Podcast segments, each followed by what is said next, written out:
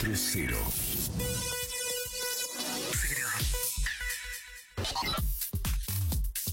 Kilómetro cero.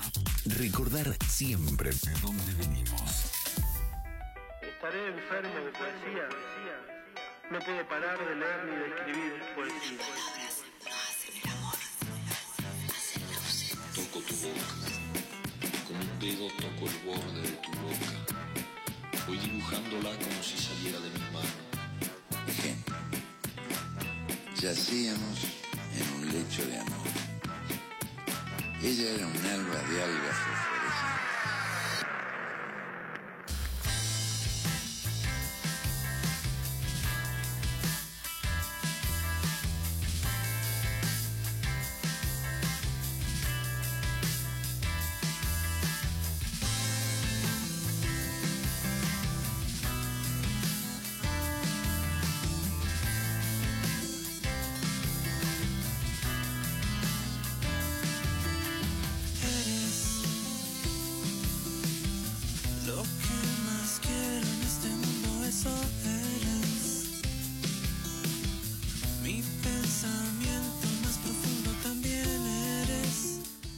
Al aire, 34 minutos pasan de las 10 de la mañana y ya está con nosotros como todos los martes Juli Chacón. Buen día por la ¿Qué mañana. tal? ¿Cómo ¿Qué le tal? va? ¿Cómo, anda? Muy bien. Qué suerte.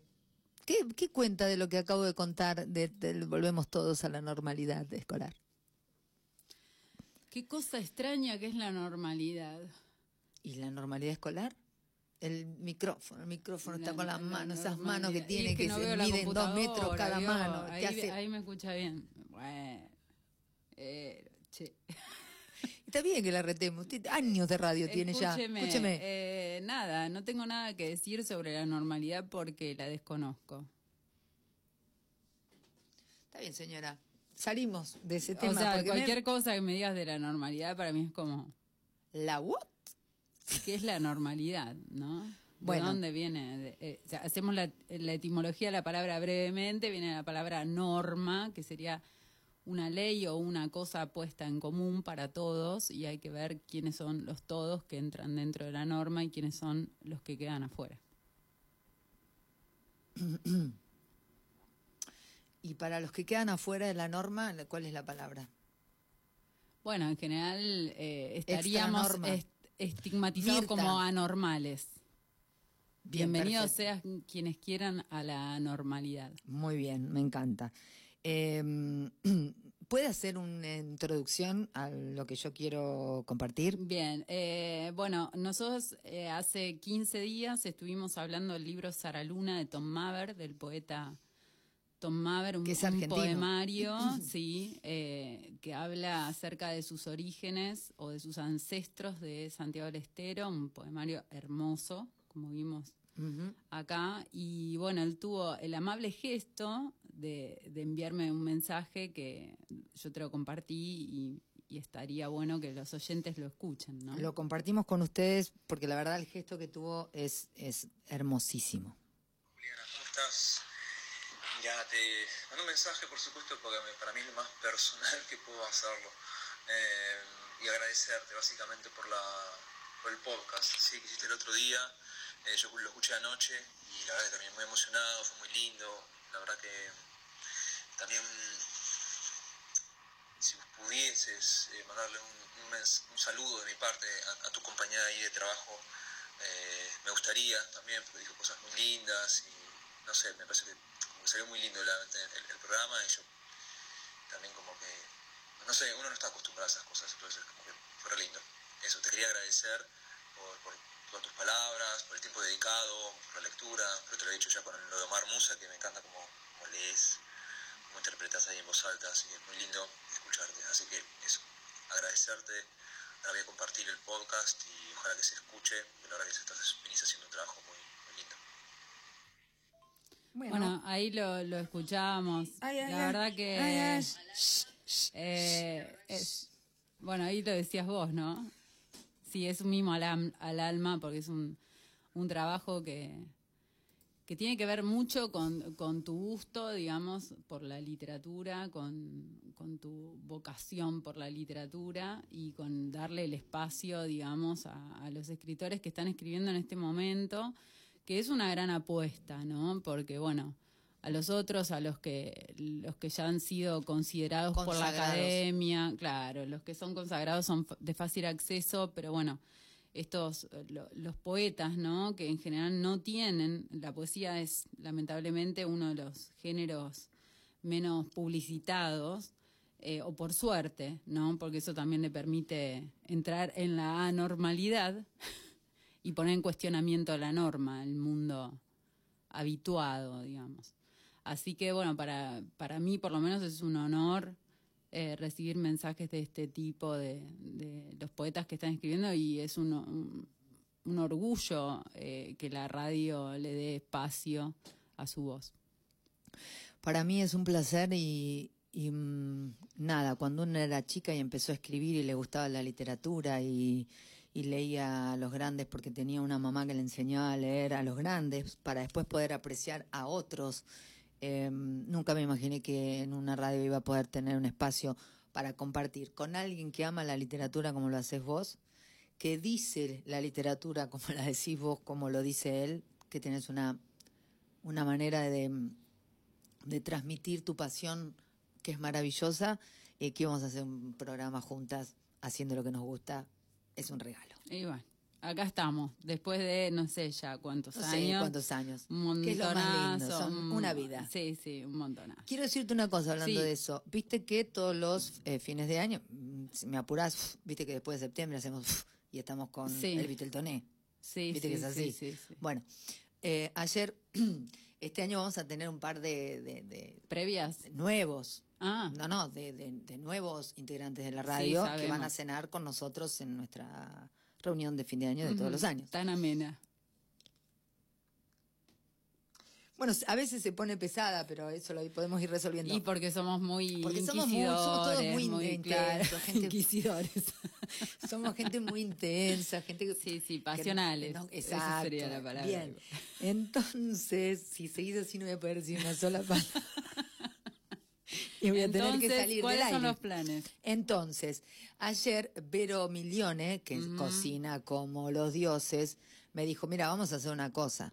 Yo quiero estar, le digo, pero por supuesto, vos ya estás invitada. No, pero me dice, yo quiero cocinar. No, Vero, le digo, el día que nos juntamos vos tenés que estar disfrutando. No, me dice, yo cocino los días anteriores y después, entre todos, nos servimos lo que yo ya cociné. Oh, le digo, Ay, qué espectacular, qué, magnífico. sé ¿No yo. quiere vivir conmigo? Yo le digo que traiga cosas, ¿no? Una cosa increíble. Eh, dice, no, no, no, cocino yo, qué sé yo, Mati. Obviamente ya empecé a disfrutarlo. Eh, entonces dice, eh, nos mandan mensajes los oyentes y dice que quieren estar también, que ponen la casa. Ah, sí. Tenemos Ah, oyentes que ponen la casa para que en esa reunión que nos juntamos todos los de la radio, vaya Vero cocine Bueno, pero ya, ya no sería clande si, si nos juntamos mil. Eh, claro. Ya no es más clande. No, después de los mil ya no es más Claro, grande. o sea que si usted es oyente, está escuchando y quiere participar de esta Súmese. cena, mande un mensaje reservando su Súmese lugar. al 52 30 52, que total eso lo deben pasar por todos lados. Después, si quieren, lo subimos al, al Instagram de la radio. Después bailamos. Bueno, hacemos todo y le mandamos un beso grande a Cabela que hace lo que puede. Sí, Bien, vamos con lo nuestro. vamos con lo nuestro. Hoy les traje a una poetaza. Lo voy a decir así. No es poetisa, es poetaza. Poetaza. Lamentablemente no tengo ningún libro de ella, pero pronto voy a adquirir alguno. Espera, te estaba, Eh, estaba sí. pensando yo una cosa con respecto a eso. ¿Cómo puede ser que a Juliana Chacón no lo auspicie ninguna librería, el espacio este no lo auspicie ninguna librería de Chacabuco? Son esas cosas que yo me pregunto. Yo ayer estaba pensando, ¿qué hago? ¿Voy yo? ¿Hablo con Joaquín Marciletti? ¿Hablo con María, María Didácticos Estudio? ¿Hablo con los chicos de... ¿Cómo puede ser que este espacio no esté auspiciado y se lean libros y Juliana traiga libros de la librería y recomiende libros de esa librería? Bueno, en breve se Digo viene. que eh, lo, lo más eh, por ahí est- estaría bueno que las librerías puedan conseguir estos autores que traemos, ¿no? Y no estar eh, Vamos, bueno, que- Chacabuco, que, que pudieran, podemos, ¿no? vamos que podemos. Claro, sí, se pueden hacer muchísimas cosas. dale, y- vamos y a ponernos con eso. Bueno, hoy les traje a Elena Aníbali, que es una poeta nacida en Córdoba en 1978. eh, y mm, bueno, ella estudió licenciatura en Letras Modernas de la Universidad de Córdoba y tiene publicados, que yo sepa, dos libros, Las Madres Remotas en 2007 Buen y. Tabaco Mariposa en 2009. Este se llama Madre. Mi madre, la esquiva, la lejana, la perra blanca con sus tetas de leche, con sus dulces venas azules agigantándose en la noche de la fiebre, trepando las paredes para chupar mis sombras, con su hermoso pico rosa, con todos sus brazos. Mi madre tiene saudade de las ciudades que ha dejado atrás, de donde le viene el cabello negro, soy ochi de guerra. Viene levantándose desde el poniente una galatea de las esferas que rueda sobre el mundo, que lo impregna brevemente de sus perfumes, y desde entonces nada existe, sino su raza mezcla de bestia e inglés, nada, sino sus cacerolas trashumantes, sus estropajos, las vendas con nuestras sangres que guarda como sudarios. ¿Será ella ese violento olor almizcle que anuncia la mañana? ¿Dónde se anuncia su heredad en mi cuerpo? Y a partir de la pregunta aparecen las cicatrices, las alas, la sal bajo la lengua, ese como olor a humo y a calandria, y todo el resto, todo, como una triste barataria de sueños. Bueno, bueno, bueno. Bien, es, ese poema pertenece a las madres remotas. Me encanta ese título. Eh, este se llama La Creciente. Esa noche llegó la creciente y trajo muebles viejos, mugre de los canales vecinos, botellas, víboras. Se va a llevar todo, dijo mi madre.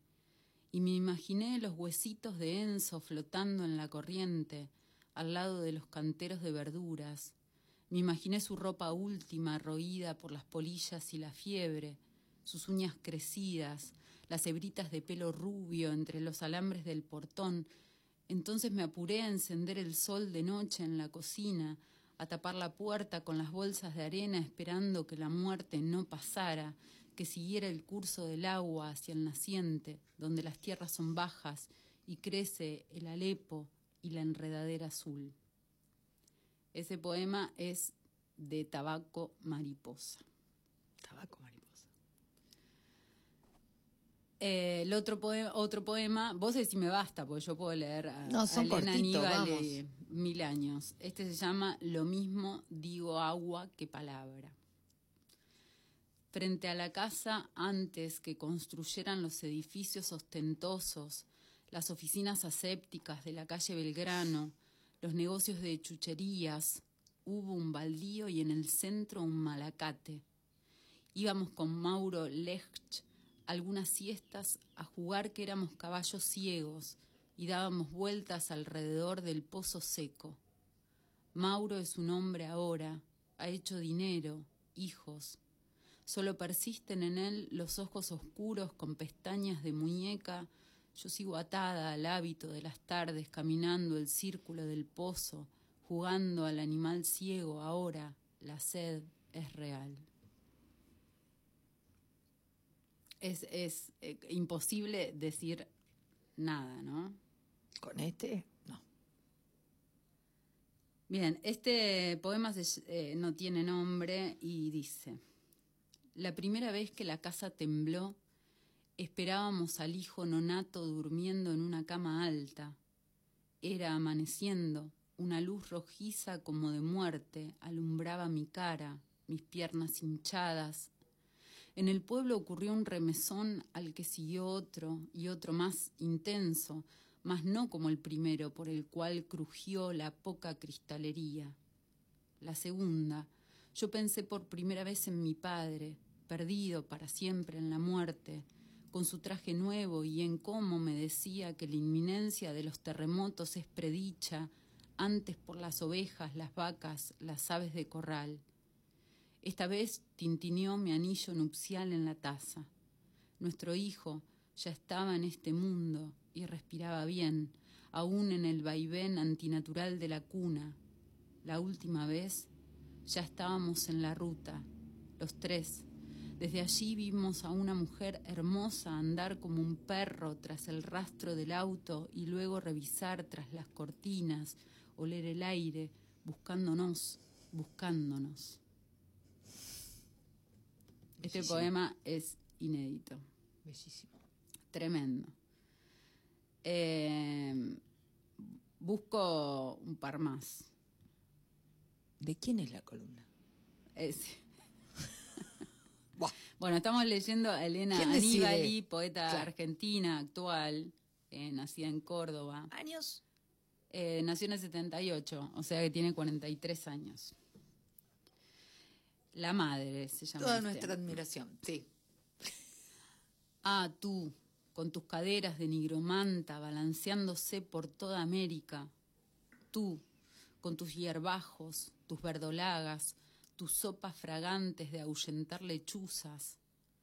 Tú, con tus ojos de caída helicoidal en la muerte, fascinante en la maleza, fascinante como una pantera, como una perra en trance de parir. ¿Qué haces aquí? ¿Qué quieres? En mi ventana hay cruces rojas y astros de sal cruzados por si acaso y estrellas de siete puntas. Hay también mastines, negros, mastines flacos, enormes, para morderte todas si te acercas. Si te acercas, te colgarán de tus collares de jade. Si te acercas, te destrozarán mis bestias húmedas de rocío, mis mansas bestias de roer huesos y calaveras. No quieras llegar a mi ventana, bruja. No quieras embeber como un espantapájaros con tus ungüentos, con tus infusiones cálidas hechas para sudar el diablo y deslenguarse. ¿No ves que de mi puerta he colgado rojos trapos y flores rojas para ahuyentarte? ¿No notas el suelo barrido y asperjado con ruda y malbón hervidos y machacados? Tú vienes a hacerme hablar, a darme la lengua de las matriarcas, a ponerme unos ojos nuevos para alumbrar todo lo lejano, allí donde se cuece lo verdadero tras las apariencias. Hembra de América, tú que quieres ser mi madre, que me esperas en la sombra con tus artificios y tus nalgas alzadas con trapos y perfumes, vete de aquí, porque no te he llamado, porque quiero romperme sola, en mi casa sola, como un puñado de huesos de pájaros, quiero romperme y hacerme música que se eleve pronta y se pierda de una vez para siempre. Tremendo. Tremendo. Y tiene 43. 43 años. Sí, La vamos a matar. sí. Eh, bueno, es eh, Elena Aníbal y lo repito porque a veces me dicen, ay, lo tenés que repetir más veces porque a veces me engancho y, y no sé de quién estás hablando. No, es que el otro día me dijeron que mm, estaba mm, hablando, en, en este caso con Juan Pablo. Errasti, y me dijeron lo mismo. Decí con quién estás, porque estuve un rato largo y no me enteré quién era. Eh, ni siquiera me enteré quién eras vos. Bueno, acá estamos en la columna de literatura. De Estamos con Juliana Chacón. Cero. Sí, estamos con Juliana estamos todos los martes. algunos poemas de Elena Aníbali. Sí. Este se llama Elipsis. Igual eh, voy a mandar a grabar los nombres de todos ustedes para que cada dos por tres aparezcan Bien. en la radio como corresponde. Gracias. Así, a la de, de golpe estás manejando y dice Juliana Chacón. Claro. Está todos los martes en Punto Radio 93.1. Sí. Bien, este poema de Elena Aníbali se llama Elipsis. Mi padre sembró a mi madre y la noche era como magia de cuervos. Algunos rezaban en el campo entre las verduras, arrodillados, con vestidos azules y tocados de novia. Algunas viejas secas sostenían el rosario. Mi madre, que soñaba con sembrar tomates, se abría de piernas y emulaba en los ojos los guiños de los pájaros. Piaba, maldecía, se frotaba contra mi padre como contra un vidrio resplandeciente y fresco.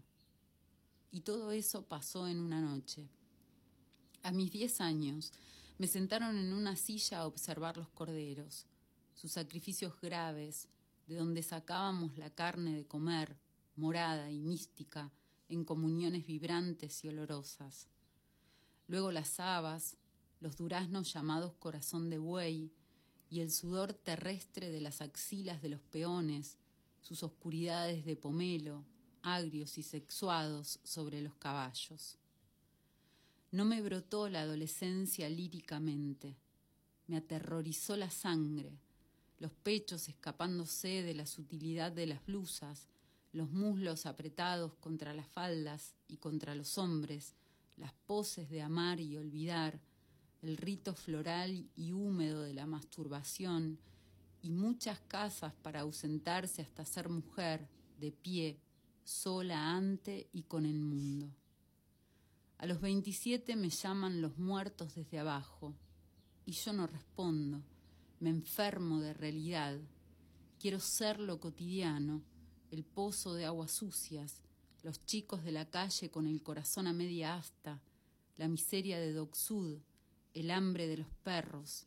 Quiero ser Buenos Aires, con su intensidad, con sus pangramas de piernas y de brazos. Quiero ser ese hombre último que recuerdo de ayer, el Chevrolet rojo apretando dos ojos azules en la distancia para enseñarme el don de la espera y la fatiga. El Chevrolet rojo apretando dos ojos azules en la distancia.